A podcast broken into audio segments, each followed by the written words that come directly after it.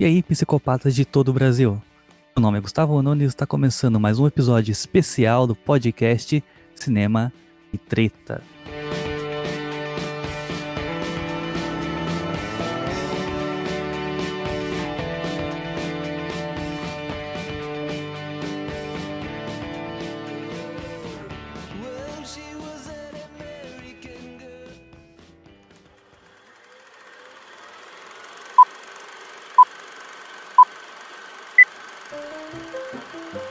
Cinema.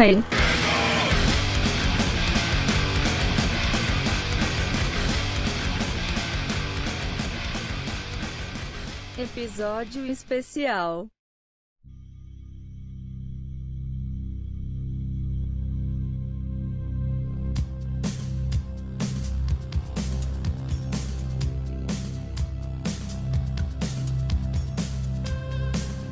Hoje é dia de episódio especial, nossos episódios mensais sobre uns temas muito legais. Esse é o volume 3 dessa seleção muito legal de episódios que nós temos. Caso vocês queiram conferir, nós temos o primeiro episódio que é sobre 007 e o segundo sobre Quentin Tarantino. Confiram lá que estão bem legais. Hoje iremos falar sobre O Silêncio dos Inocentes. Para comentar sobre esse tema muito legal, temos aqui as especialistas em psicopatas, Clara Friol. Olá, Clara. Oi, falar desse filme que se tornou um dos meus favoritos, que meu maior arrependimento sobre ele é não ter visto ele antes, que eu amo do fundo do meu coração. Zero defeitos. Essa gravação é especial, sendo só eu e a Clara, também que vai ser uma gravação meio que relâmpago, né? É para uhum. exaltar esse filme que esse ano está completando 30 anos no seu lançamento, lançado lá em fevereiro de 91, aqui no Brasil em maio de 91. Vamos aí na janela de 30 anos de aniversário desse clássico do cinema que é O Silêncio dos Inocentes.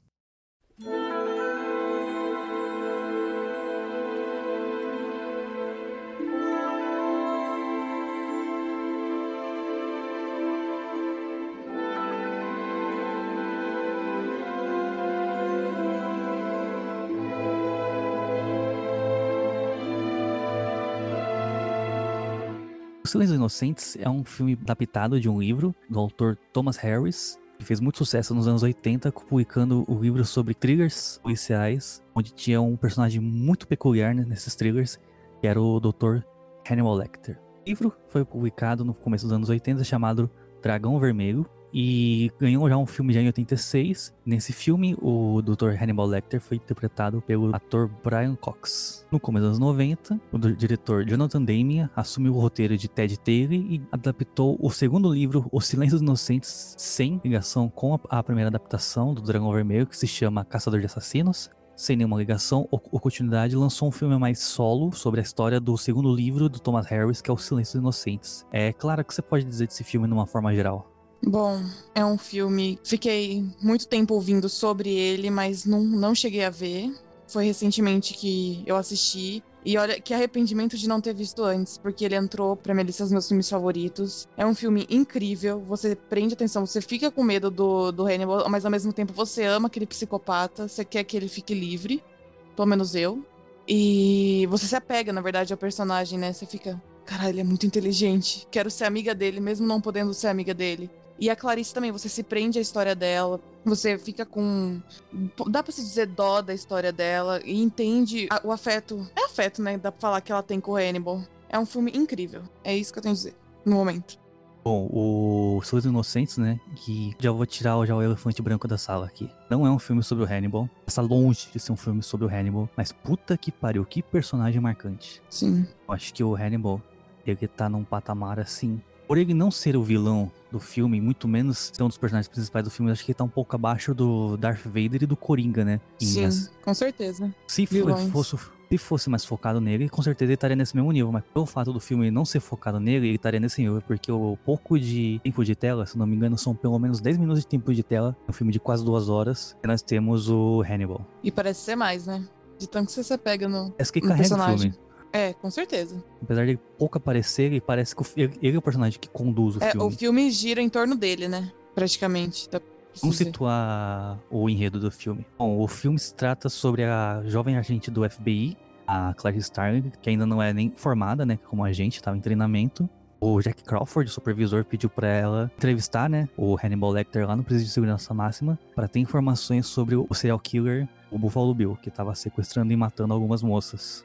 A ideia era tentar tirar alguma informação do Hannibal, que era psiquiatra do Buffalo Bill, para saber se dava para traçar algum tipo de perfil para poder prender o serial killer. Então, no filme, o Hannibal ele é uma ferramenta que a polícia usa para tentar desvendar os assassinatos do Buffalo Bill. O foda desse filme é o que o desenrolar da, das entrevistas da Clarice com o, o Dr. Lecter, que são realmente o que, marca. Tipo, já nos primeiros 10 minutos do filme já tem aquela maravilhosa cena da primeira vez que eles se veem. Sim o Hannibal. Senti, ele mostrando traços de canibalismo já, né? Porque o, o, canibal, pelo menos que eu pesquisei sobre, ele consegue sentir mais cheiros humanos, que nem ele ele fala que ele sente é o hidratante dela que ele comenta, não é? Ele vai é. só pelo vãozinho, tá ele longe dela e ainda fala. Ele sabe o hidratante que ela usa todo dia, mas ela sabia que ela não tava usando hidratante naquele dia em específico. Exatamente. Então, isso eu, eu acho incrível essa característica dos canibais que colocaram no filme.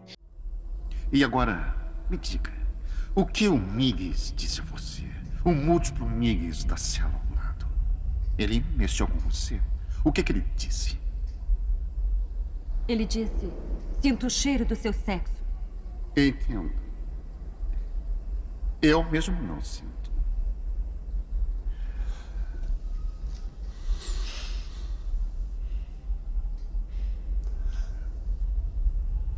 Você usa um creme caro para pele. E às vezes usa Lertitan. Mas hoje não. E outra, o Anthony Hopkins, ele é perfeito também. Eu vou consagrar ele o podcast inteiro, vou. Mesmo não sendo sobre ele o filme. Ele sabe fazer certinho, então você já fica com aquele cu na mão, né? Você fala, não chega perto do vidro. E ela vai, vai chegando cada vez mais perto. Essa cena é uma das melhores do filme. Você já, o é bom desse filme é que ele já começa com isso, né? Ele já tá aqui, só, o filme é isso o filme inteiro. Você vai assistir só coisa boa durante o filme. E ele, ele já cria um, um. Não é laço, como que dá pra falar que que eles criam ali. Não, nossa, é, é uma confiança. Falou, eles confiam um no outro, né? Dá pra ver tipo, que eles tipo, confiam um no outro. A Clarice, ela tem os traumas dela, né? Que o filme uhum. explora bastante o, o, passado dela, né? E o Hannibal uhum. é psiquiatra, então, tipo, ele sabe lidar com as nuances que as pessoas Sim. têm dos sentimentos e dos traumas dela e consegue fazer disso com um, um laço entre os dois. Então, tipo, o Hannibal, ele primeiro ele vai com a cara da Clarice, né? Porque a Clarice não é um é. policial padrão, que policial normalmente vai interrogar, faz umas perguntas diretas, resposta é na hora. aquela carona fechada, ela já demonstra medo, né, pra ele. Eu acho que isso conquistou bastante ele. Ela traz diretamente medo para ele. Ela não disfarça em nenhum momento que ela tá com medo. Aí é ao longo do filme que ela vai perdendo esse medo dele, né? Você falou que né, na hora que eu falo assim, não chega perto do vidro, né? Tipo, uhum. nos primeiros momentos que a gente sente que a Clarice tá com o cu na mão, na hora que a Clarice mostra, né, os documentos dela da FBI, o Hannibal fala. Mais, mais perto. perto. É. Você ela, sente que ela o, medo. o olhar de desespero dela.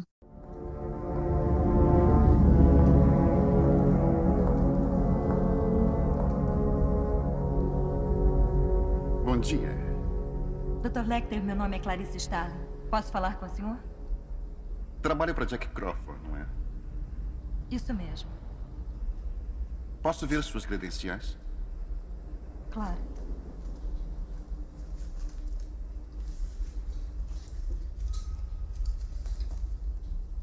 Mais perto, por favor. Mais perto.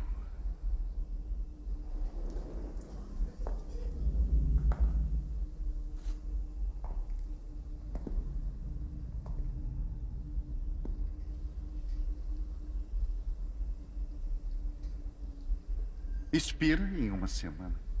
Você não é do FBI, é? Ainda estou em treinamento na academia. Jack Crawford mandou uma estagiária para mim. É, sou uma estudante. Estou aqui para aprender com o senhor. Talvez possa decidir por si mesmo se sou ou não qualificada para isso. Hum. Acho que essa cena já meio que já entrega o que vai ser o filme dali em diante, né? Sim, com certeza. E tipo assim, ó, o, a relação da Clarice com o Hannibal é uma coisa que. Bom, a gente já abriu o podcast já falando disso, né? Tanto, tanto de tão importante que é esse momento pro filme. Tanto que o filme não, não é nem sobre isso, né? Uhum. É, não é sobre isso, mas é o que carrega o filme na costa, né? Sem aquilo não ia ter o filme. É realmente a parte mais importante. Sim, e não menosprezando o resto do filme, né? Mas, tipo, o resto do filme tem uma história muito boa, porque a gente reconhece o, o Buffalo Bill, que é um serial killer. Como muitos serial killers, ele tem um padrão de assassinato. Sim. Ele gosta o quê? De pegar, assassinar mulheres um pouco acima do peso, deixar elas passando fome para pegas dela descolarem, pega e matar e arrancar a pele pra fazer uma roupa, né? Sim, ele é obcecado, ele é um psicopata obcecado, né? Tem, tem vários tipos de, de psicopatas. Tem o obcecado, que é que nem ele, e tem o- os psicopata psicopatão mesmo, serial killer, que mata aleatoriamente. Isso, nele, e, trouxe. Como que eu posso dizer? Ah, eu tinha uma coisa pra falar disso, eu esqueci. Deixa eu falar depois. Quando você lembrar, você fala. Vem, o Buffalo Bill. sumiu. O que é interessante sobre o Buffalo Bill é que, tipo, o filme é baseado num livro escrito nos anos 80, né? O filme do começo dos anos 90. Ele já traz uma trama sobre identidade de gênero, né? Uma coisa Uhum. que foi bem à frente do tempo dele pra se tratar de um Com filme. certeza. E, tipo assim, aquela identidade de gênero onde o. Até esqueci o nome do personagem além do, do Buffalo Bill. Deixa eu puxar aqui, se eu Eu consigo esqueci achar. também. É que Buffalo Bill é um nome tão marcante, né? Você olha É. pra cara dele, você já fica. É o Buffalo Bill. É o Jamie Gambi. Isso. O Jamie Gambi, ele não se identifica, né? Com o corpo dele, né? Sim. E, tipo, e como com certeza ele viveu numa sociedade onde teve muito preconceito com o ser dele, né? O como ele era, acho que ele sofreu muitos traumas psicológicos quanto a isso. Acabou Uhum. levando ele à psicopatia, né? Você pode sentir pela história do Jamie Gambi que tem uma carga dramática muito forte nisso. Sim, com certeza. Tanto que o Hannibal conta a história do Jamie Gambi, falava que eles consultava tanto o Jamie quanto o parceiro dele que tinha na época. Então, tipo assim, o Hannibal é uma coisa muito marcante do filme, mas o principal também é muito bom. É, tem um desenvolvimento muito bom da história dele. Porque não é aquela coisa que fica jogada lá, Buffalo Bill ele é só um psicopata que mata com padrão. Não, ele tem uma história, ele tem os traumas dele. É uma crítica, eu, eu acho isso, por, por, que nem você falou, por ser dos anos 90, é muito à frente do tempo. Porque, porque você falar de transexualidade. Se trata como transexualidade, isso, né? É, tem, início- tem é. essa, essa questão é até levantada no filme, se ele é ou não Isso. Um transexual, né? Eu, eu, que cravam que não. Ele apenas não se reconhece. Até, até, até eu, eu não sei explicar direito o que que é, né? Exatamente isso. Mas a questão que o filme levanta, ela é bem profunda. Sim, e muito, que nem se falou, muito pra frente do tempo deles. E isso deixa o filme com mais peso ainda, né? De ser muito melhor por isso. Se você se aprofundar mais em descobrir mais coisas sobre esse filme, sobre mais detalhes, se você se aprofundar nos detalhes, você descobre que o filme é melhor do que você acha que é. Exatamente. A gente falou do Hannibal, a gente falou do Buffalo Bill e, claro, acho que a cereja desse bolo, dessa maravilha de filme, é a Clarice Sterling. Personagem Sim, da ela faz o filme funcionar. Com certeza. É outra personagem também que vem com uma crítica, né? Uma menina normal, mirradinha, trabalhando num meio de um monte de homem que desvaloriza ela. Por ela ser mulher, e ela vai lá e resolve com a ajuda No do. no começo do filme, do a gente, já, a gente já tem uma cena que demonstra mais ou menos o ambiente que ela tá vivendo. Tipo, lá no começo, quando ela tá fazendo o treinamento da FBI, ela chama ela na sala lá do Crawford.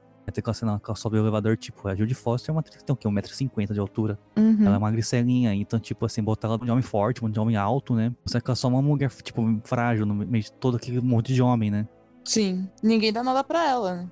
Tem aquele preconceito, tipo, a Clarice, ela é uma mulher bonita, no- trabalhando como investigadora da FBI, então, tipo, todo homem com quem ela tem contato durante o filme dá em cima dela. Uhum. Até aquele esquisitão lá do especialista em insetos. O etomólogo. Ela pergunta se você tá me cantando ele? Tô. Tô. Acho incrível a sinceridade. Eu juro pra você, essa é uma parte que eu não esperava do filme. Tô, tô sim. Eu dei tanta risada. Então, a Clarice, ela, ela tem esse estigma de ser uma jovem policial, então já tem uma a carga de estar, tipo, muita falta de experiência, né? Pra resolver um caso Uhum. desse. E a questão do machismo envolvido nisso. As pessoas desvalorizarem muito ela durante aquela cena lá que ela vai o corpo que encontraram lá do- da primeira vítima, que foi o último corpo a ser encontrado, né? Sim. Os policiais meio que olham pra ela e falam assim: será que vai ser bom falar isso na frente dela?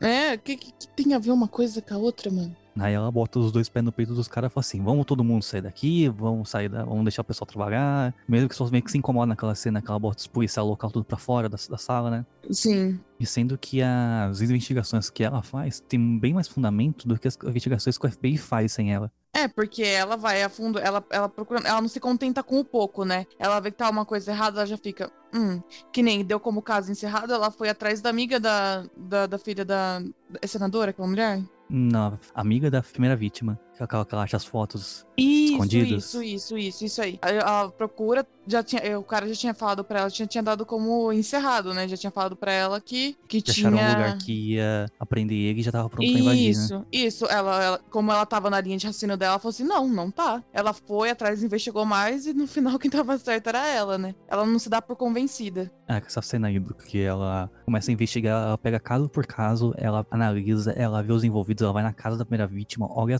tudo, encontra essa amiga e descobre que o Buffalo Bill tem uma relação pessoal, né, com as vítimas, né? Porque, Uhum. tipo assim, ele- é, ela fala no filme, ele cobiça aquilo que ele vê, né? Então, tipo, ele tem É. que ter alguma relação com as com vítimas, as dele. vítimas. Então, como ele pode cobiçar uma coisa que ele não conhece? Exatamente. Ela não se dá por contente com qualquer coisa, que é o que deveria ser, né? E vai atrás e bota os caras pra mamar. Exatamente. Acho que, tipo assim, de construção de personagem, ainda mais, de novo, voltando a falar disso, um filme dos anos 90, baseado no livro dos anos 80, sobre uma personagem feminina muito forte que bota os caras no chinelo, é um filme realmente muito à frente do tempo dele em muitos aspectos. E é um filme que envelheceu muito bem, né? Também. Que não é aquela coisa que ficou ultrapassada, nossa, virou clichê isso. Não. Porque ainda tem esses problemas, né? Sobre machismo, ainda fa- eu tenho certeza que muito muita academia policial acontece isso. Então é um filme que envelheceu muito bem, as causas ainda estão aí. E eu tenho certeza que vai envelhecer melhor ainda. Sim, e, e por se tratar de um suspense, né, que muita gente acha que se trata de um terror, né, porque tem um assassino no filme, né? nem todo filme de assassino é terror, tá, gente? É,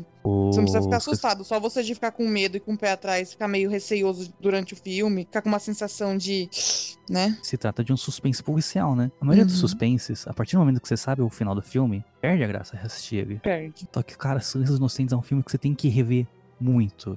É um filme que dá gosto de se pegar pra rever.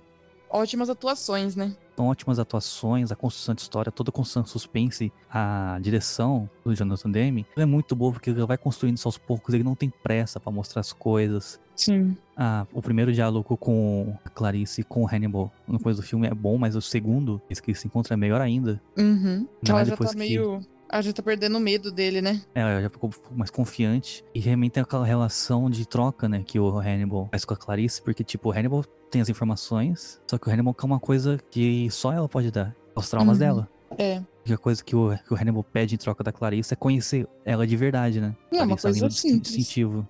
Então tem aquele negócio lá do tomar lá da cá, o Quiprocó. O Hannibal dá uma informação sobre o caso, enquanto a Clarice dava uma informação sobre a vida pessoal da Clarice. Uhum. Se eu ajudá-la, Clarice, haverá turnos entre nós. Que procó, eu lhe conto coisas, você me conta coisas. Mas não sobre este caso, sobre você. Que procó. Sim ou não? Sim ou não, Clarice? A pobre Catherine está esperando. Sim, doutor. Qual é a sua pior lembrança da infância? A morte do meu pai. Me conte sobre isso e não minta, eu saberei. Esse diálogo é sensacional, que mostra que a Clarice, ela é órfã, ela perdeu a mãe, depois ela perdeu o pai, aí ela, ela foi morar com uma família adotiva, aí teve aquela história dos cordeiros, que é realmente muito profunda, Sim. ela botou os cordeiros indo morrendo, e ela se sentiu impotente por não conseguir salvá-los, né? Ela, ela tentou pegar um, fugiu e não conseguiu, trouxeram de volta e depois abateram o cordeiro. Esses traumas dela que constrói toda a trama do filme, do, da investigação dela, né? Porque você vê durante o filme algumas pitadas de como aquilo afeta, né? O passado da personagem afeta o desenvolver do filme. Tipo aquela cena que ela vai lá ver o corpo da primeira vítima. Ela no necrotério. Primeiro ela passa lá na capelinha, tá tendo um velório. E ela lembra do velório do pai dela. Uhum. Aí até o, o pergunta pra ela ainda escuta os cordeiros gritarem, né? Sim. Ela fala que sempre. É daí que vem o nome do filme, né? Silence of the Lambs. É, só tradução que trocou um pouquinho as palavras aí. Não, eu, eu tenho que dar o braço a torcer, que acho que a versão brasileira do título, acho que ela ac- acertou, né? O Silêncio dos Inocentes. Aham. Tá Eu acho que é ótimo, o as nome- duas versões também. Acho que é um nome um pouco mais imponente do que o Silêncio dos Cordeiros, né? É. Pra mim, Silêncio do Cordeiro é quando eu vou na tua casa 10 horas da noite e a rua tá vazia porque só tem velho. É em Cordeiro. Esse pra mim é o silêncio, o silêncio do, de Cordeiro. Ai, meu Deus. Ai, tá tonto. Não esperava por isso. Pior que foi uma piada pensada, tá? Foi. Eu sei que foi. Então, aí, então, tipo, o título dá muito mais profundidade à história, né? Não, a pessoa olha lá o título e fala assim, Silêncio do... Em inglês, né? Silêncio dos Cordeiros, tá? Que filme que é esse, né? Porra é essa? É um monte de cordeirinho sem corda vocal. É um filme mudo do Chão Carneiro. Eu sabia que eu ia falar isso. Ah, vai falar também que eu fico roubando suas piadas? Não, não vou falar que tu tá roubando as piadas, mas eu ia falar isso. Hum. Sei. Agora, tipo assim, a, o grande trama do filme tá em volta da, do sequestro da filha de uma senadora. Isso. Uma das senadoras dos Estados Unidos que tem a filha sequestrada. Só que, tipo assim, o Buffalo Bill tá cagando se é senadora ou não. Tanto que a imprensa e a senadora levantam primeiro se é um crime político, se é um sequestro, se era algum recado para os políticos. Só que, tipo, o Buffalo Bill nem TV tinha, né? Buffalo Bill, foda-se, eu nem conheço você. É. Ele não é de esquerda nem de direita, é de, ele é de foda-se. Exatamente. Ele é de Então, matar. tipo, Então, tipo, ela começa a oferecer dinheiro, né? Falando que ela tem uma família rica, a mãe dela é política, é todo o dinheiro que quiser, só que, tipo, ele não cobiçava dinheiro. Ele cobiçava a pele dela. Não cobiçava a ele cobiçava teu corpo perfeito, na visão dele, de teu corpo perfeito, né? Uhum. Tem uma cena maravilhosa no, no meio do filme, que é quando a menina tá gritando lá no posto e tá mostrando ele costurando. A, a pele, você vê que tem outros detalhes de pele do lado. Você vê que, tipo, o rolê do cara é outro, né? Uhum. Ele é bem esquisitão mesmo, bem sinistro. Também tem outra outra cena maravilhosa, que é aquela cena que ele tá dançando. Sim, que ele lado lá. coloca o escalpo da, da outra pessoa, de outra menina. Nossa, é incrível aquela cena. Eu fico encantada. E a gente tem que também, a gente, a gente elogia a atuação do Anthony Hopkins, né, como Hannibal Lecter, mas muita gente ignora o- a atuação do Ted Levine, né, que puta que pariu, Nossa, perfeito. que atuação. Muito bom. Não é pra qualquer um, não. E também tem, tipo assim, aquela cena de tensão do, do Buffalo Bill com a menina, né, porque o Uhum. Buffalo Bill, ele é totalmente desapegado a pessoas, né, porque foi uma pessoa isolada, pessoa que foi ignorada pela sociedade, uma pessoa que ninguém aceitou como ele era, né, só que só era pegada a apenas a cachorra dele, Que é a melhor A pre- personagem do filme. a preciosa. A preciosa. Que gracinha. Eu fico imaginando eu treinando aquele cachorrinho pra fazer o filme. Aquela bolinha branca, com um bumbumzinho de pompom correndo pra lá e pra cá. Que bonitinho. Meu maior medo nesse filme não foi o Hannibal. Não foi o Buffalo Bill. Não foi nada. Foi a menina matar o cachorro. Acho que a cena mais tensa do filme todo é o momento que a menina consegue puxar a preciosa pra dentro do poço. Você fica, não mata, ela não tem nada a ver com isso. Você vai morrer do mesmo jeito que você matar o cachorro. Não mata. Você morre, mas não mata o cachorro. Você vê que é tipo o único momento que o Buffalo Bill sente algum medo, né? Quando ele vê que ele a dá- preciosa ele tá em passa perigo. desespero. Isso. É, a única coisa que ele se importa tá em perigo, né? Que ele é totalmente desapegado dos humanos. Ele mata um monte de gente, mas no cachorro não toca, né? Exatamente. É tipo um John Wick do mal. Exatamente. Não toca no meu cachorro. Aí não podemos deixar de falar do melhor momento desse filme. Esse filme é sobre o Buffalo Bill. Esse filme é sobre a, a Clarice Starling, mas a cena que rouba o filme Nossa, é a fuga do Hannibal. aquilo é perfeito. Tô arrepiada só de lembrar. Não, porque, tipo assim, o Hannibal manipula todo mundo pra chegar naquilo. É o plot twist do filme, né?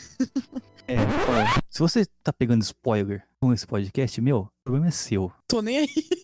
Esse filme tem 30 anos. Se você não assistiu Sou Inocente, o problema tá em você. O filme deve ser mais velho que você, então para. Esse podcast é um podcast de exaltação. Estamos aqui para exaltar a, a magnífica obra que é O Silêncio dos Inocentes.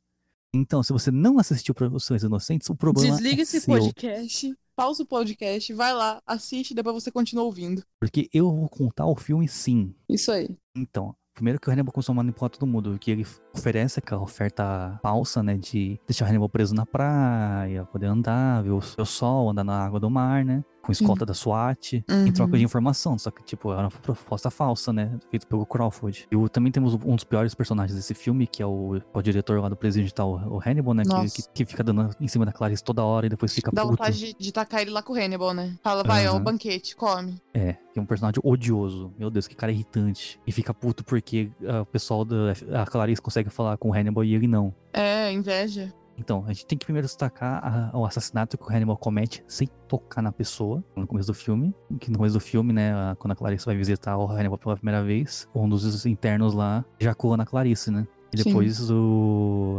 A Clarice descobre que o Hannibal matou ele conversando com ele. Você Falou nível, tanto, né? falou tanto com ele que o cara ficou tão, tão, doido, mas tão doido que ele engoliu a própria língua e morreu. Seja, O nível de manipulação que o Hannibal tem. Então, aí temos a proposta né, que a senadora realmente faz pro Hannibal em troca de informação, porque eles queriam saber do nome do Buffalo Bill e onde possivelmente poderia encontrá-lo, né? Que Hannibal poderia saber por ser. características deles, né? É, Dele também. característica física, pra saber como podia encontrá-lo, já que o Hannibal é o único que sabia, já que o Hannibal era o médico psiquiatra dele. dele. né? O médico dele. Aí o Hannibal, ele topa, né? Trocar as informações, só que ele só topa cara a cara indo até a senadora. Então, tipo, ele viaja pra ver a senadora, pra dar as informações só cara a cara, só que na hora de dar as informações, Ele foge tudo de propósito. Uhum. Começa a falar umas, umas barbaridades pra, pra senadora. Bem sinistras, né? As barbaridades que ele fala, que até você fica com. Eita, mano, precisava falar isso? É, não tem necessidade disso. Diga, senadora. Você mesma amamentou Catherine. O quê? Deu leite do seu seio a ela. Espere um instante. Sim, eu dei. Enrijeceu os mamilos, não foi? Seu filho da mãe! Ampute a perna de um homem e ele ainda vai sentir a coceira. Me diga, quando a sua garotinha está na lama, onde coça em você? Leve essa coisa de volta para Baltimore. E tudo isso porque ele sabia que ele ia ser mantido preso lá naquele prédio, né? Onde ele, com aquela cela Uhum. provisória. Também lá naquela cena tem uns momentos mais tensos do filme. Que quando a papéis pro. Eu não lembro quem passa papel pra quem, né? E o Hannibal toca na Clarice. Ah, o Hannibal devolve o papel pra Clarice. Então, os formulários. devolve. Naquele momento, a, o Hannibal ele, encosta o dedo na Clarice. E o pior, Tipo, ela, o diretor- ela não, ela não passa uma sensação de desespero, né? Ela passa uma sensação de tipo, você encostou em mim, só isso. Você não sente desespero nela porque ela já confia no Hannibal nesse ponto.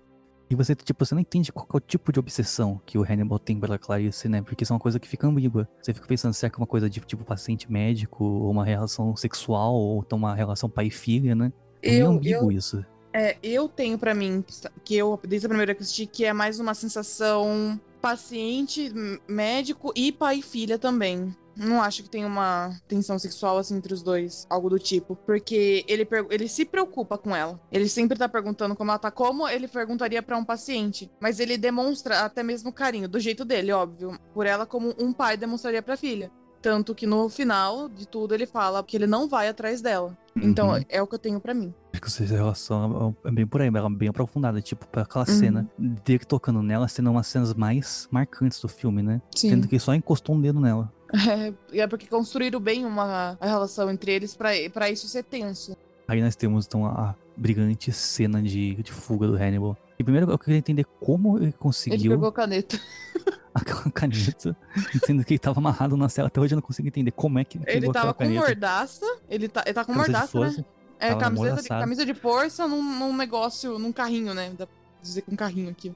Aí pegou com a caneta e conseguiu Escondeu na boca. soltar né? escondeu ela na boca, conseguiu sol- soltar das algemas. Aquela cena que ele pega os policiais, meu Deus, que cena tensa, né? Que já chega na, na, na mordida, depois ele esmurra o policial com cacetete. Não, mas, mas, mas vamos pensar também. Os policiais são burros, né? Ficaram bobeira, deram bobeira pra ele também. Eu vou ver, confiaram demais, porque tipo, o É, cara tá algemado, foda-se, né? Eu não vou, não vou nem olhar pra ele.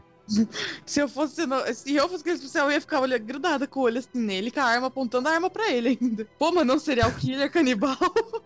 E aquela cena dele depois que ele mata policiais, né? Tocando aquela música clássica de fundo, ele apreciando o momento. Todo sujo de sangue, que coisa maravilhosa. É uma das coisas porque vale a pena gostar de cinema, hein? Uhum.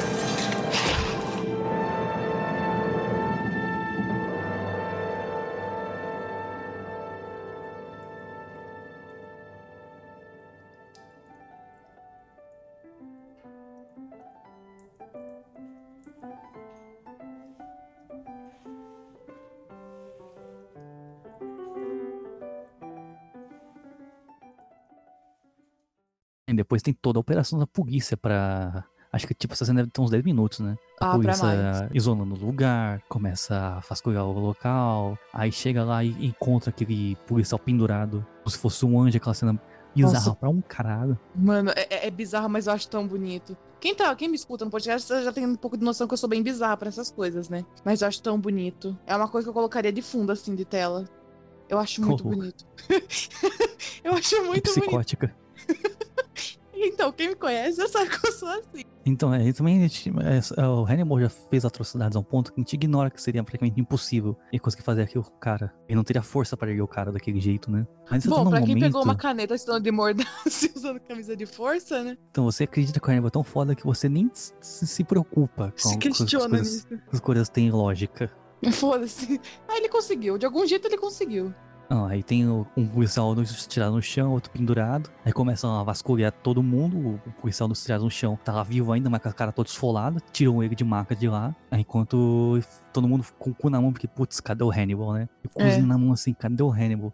Aí com a maca lá no, no elevador, começa a ver sangue espingando do, do teto do elevador. Aí você- aí todo mundo fica assim, putz, ele tá em cima do elevador. Todo mundo no filme e a gente também, né? Já fica. É, já to- toda aquela pressão que fica, todo mundo fica em volta do elevador, aí o pessoal sobe lá no andar de cima, aí vê o, o corpo do, do Hannibal estirado lá no chão, atiram, não tem resposta, você, putz, mano, o que que tá acontecendo? Até que abrem a portinha do, do elevador, tipo, vê que o corpo não é nada. Tá tipo 10 minutos nessa cena, tenso pra um caralho, querendo saber o que tá Uhum. acontecendo. Chega nesse, nesse momento, você fica, quê? Não é o Hannibal. Aí tem um dos melhores plot twists que eu já vi na minha vida. O Hannibal era o policial com a cara esfolada no chão. Sim.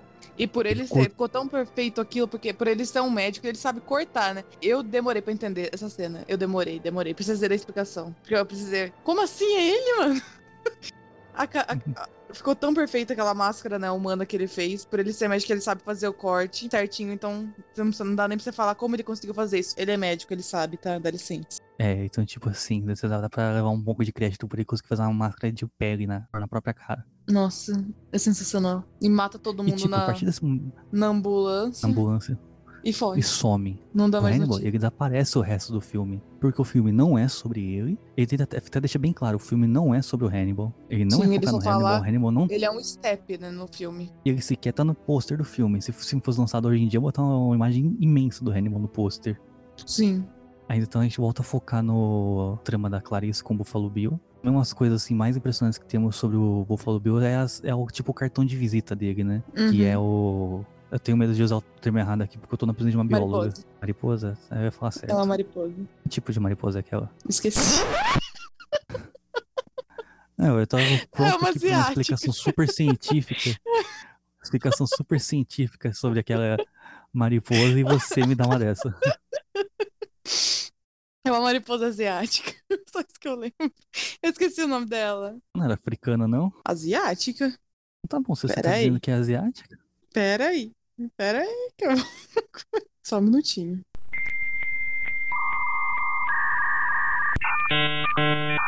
É a borboleta caveira ou esfinge caveira. Tá certo. Mas é uma mariposa. Ih, rapaz, você tava certo. Africana? É africana. Falei. Não tô É doido ainda. africana. Você não tá doido? Eu tô. Eu vi esse filme mais de 10 vezes. Seja, eu, eu vi três. Eu, eu acho que eu só vi cinco vezes esse filme. Esquisito nessas mariposas que tem nome de borboleta. Não, não, não entendo isso. Mas tudo bem. Ela é grandona. Chega a quase 10 centímetros de envergadura. Informação. Aqui tem Informação. Tem bom trazer informação.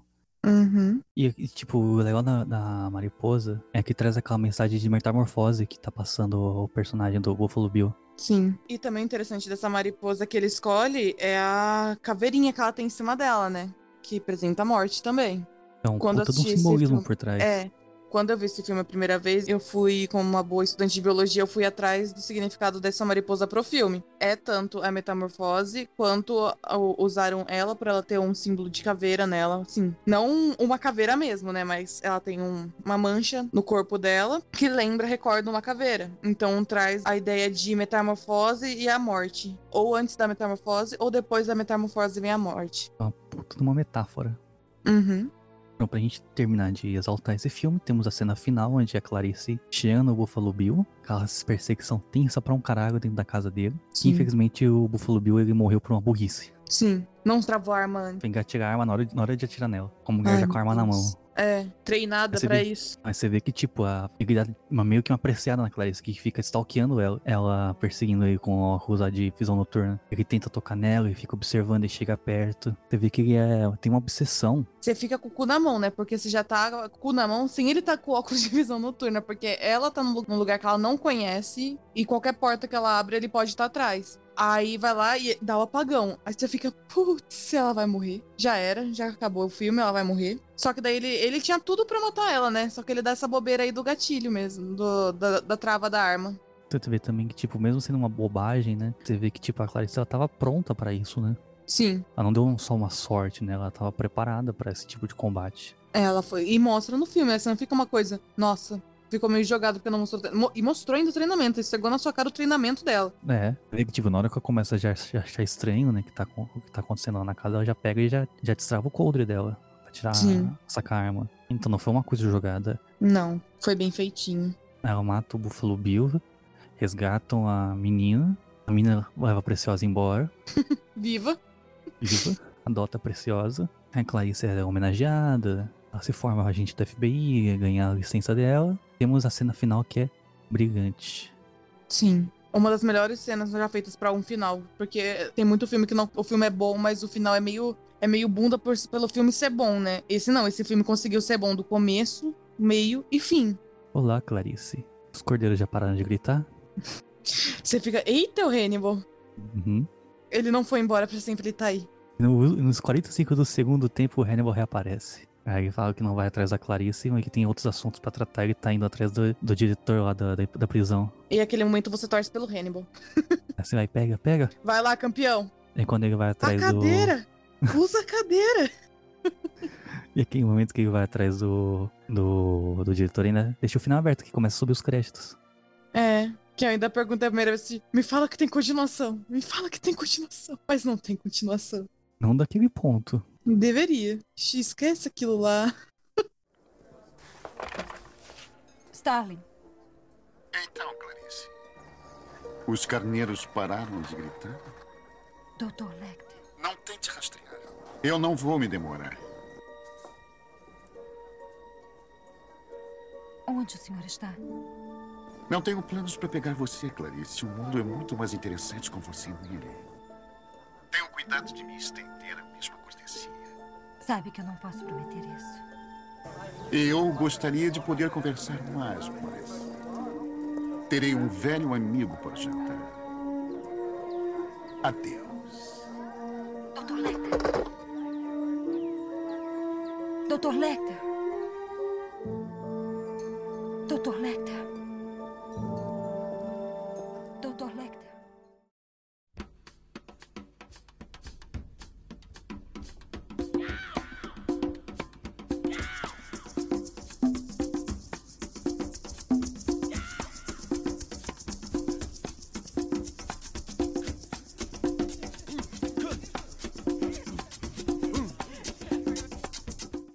Os Inocentes, um filme orçado em 19 milhões de dólares, faturou 272 milhões no mundo todo, foi um sucesso de bilheteria, uma bilheteria bem alta para um suspense, ainda mais um, um censura R, né, que seria mais 16 aqui no Brasil. Uhum. Indicada a 7 Oscars, foi indicado como melhor som, melhor edição e ganhou melhor roteiro adaptado, melhor atriz para Judy Foster, melhor ator por Anthony Hopkins e foi indicado como ator, nem como ator coadjuvante. Então, Melhor diretor por Jonathan Demme e melhor filme. Fez a limpa. E merecido, hein? É um dos poucos filmes de suspense que conseguiu ganhar um Oscar de melhor filme. Tô arrepiado só de você falar. Foi um sucesso absoluto esse filme. O Jonathan Demme já, en- já engatilhou um outro sucesso de crítica e, e público, que foi o Philadelphia, que ele fez em 93 com o Tom Hanks e o Denzel Washington, né? A Uhum. Judy Foster estourou em Hollywood, que já era uma atriz que já vinha de um filme já ela mais nova, mas ela se consagrou nesse filme. Anthony Hopkins já era um ator coadjuvante, ficou monstruoso, né? Sim, é até hoje, né? Até hoje. Inclusive, quem estiver escutando o podcast, eu recomendo muito vocês assistirem Meu Pai. Nossa, sim. Puta filmão. Uma das melhores atuações dele. Ele conseguiu chegar na atuação no nível do, do Hannibal. Sim. Falando da atuação em específico, como o só com o olhar o, o Anthony Hopkins consegue passar a sensação que o personagem tem que passar. Sim. Já olha de um jeito que, tipo, ele tá olhando dentro de você, né? Eu não sei como aquela mulher conseguiu contracenar com ele, porque eu ia. Se eu fosse aquela mulher, que eu esqueci o nome da, da atriz, eu ia olhar pra Colman. cara dele. Isso, eu ia olhar pra ele e ficar pensando, mano, esse cara é o Hannibal. Uh-uh, não dá, pra mim não dá, não vou ficar no mesmo lugar que esse cara, não. Mas ao mesmo tempo sem vontade de ir lá abraçar com ele e chamar ele de vô. eu amo ele. As Coisas Inocentes são os maiores filmes dos anos 80, né? Eu acho que ele divide com a lista de Schindler, né? O título de melhor filme dos 90, né? Uhum. Ou como tudo que é bom e dá dinheiro, né? Você sabe o que o Hollywood gosta de fazer, né? É, filho, esquece que isso existe, cara. Mete em continuação. Esquece isso aí. O Inocentes gerou uma continuação em 2001, que é o Hannibal, do, do diretor Ridley Scott, que é uma bosta. Nossa. Eu tava doida pra ver aquele filme, assisti e fiquei doida pra desver aquele filme.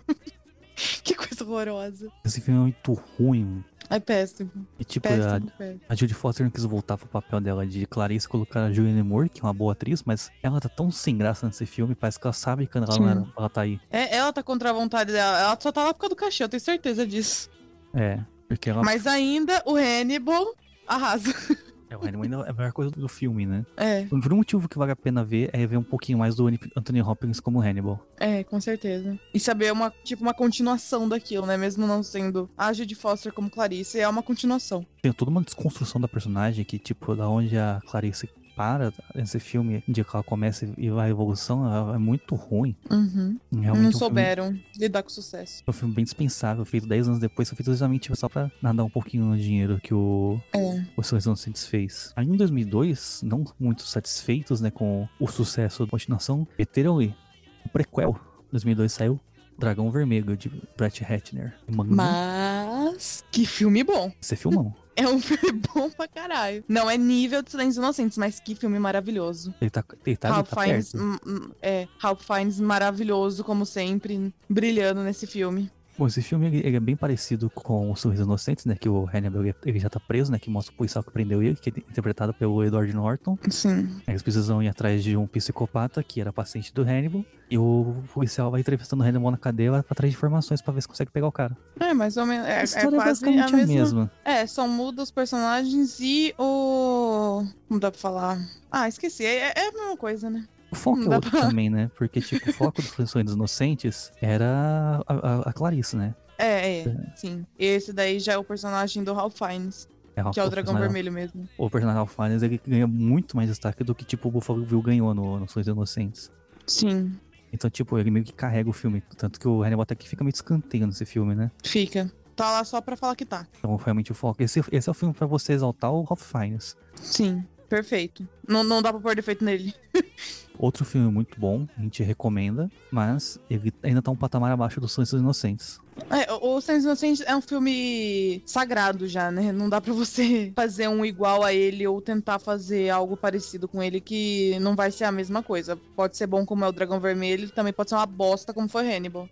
É o risco que se Mas corre. nunca a mesma coisa. Bom, ainda meteram mais outra prequel, né? Em 2007 com o Hannibal Origem do Mal. Esses tem uma conexão direta com esses filmes. Já com tudo completamente diferente. Outro posicionamento também foi um fracasso de crítica e de público. E depois o Hannibal virou personagem de série, interpretado pelo Mads Mikkelsen, que também toda cara de doido. É, esse cara tem mesmo. O Animais Fantásticos dos Crimes do Hannibal.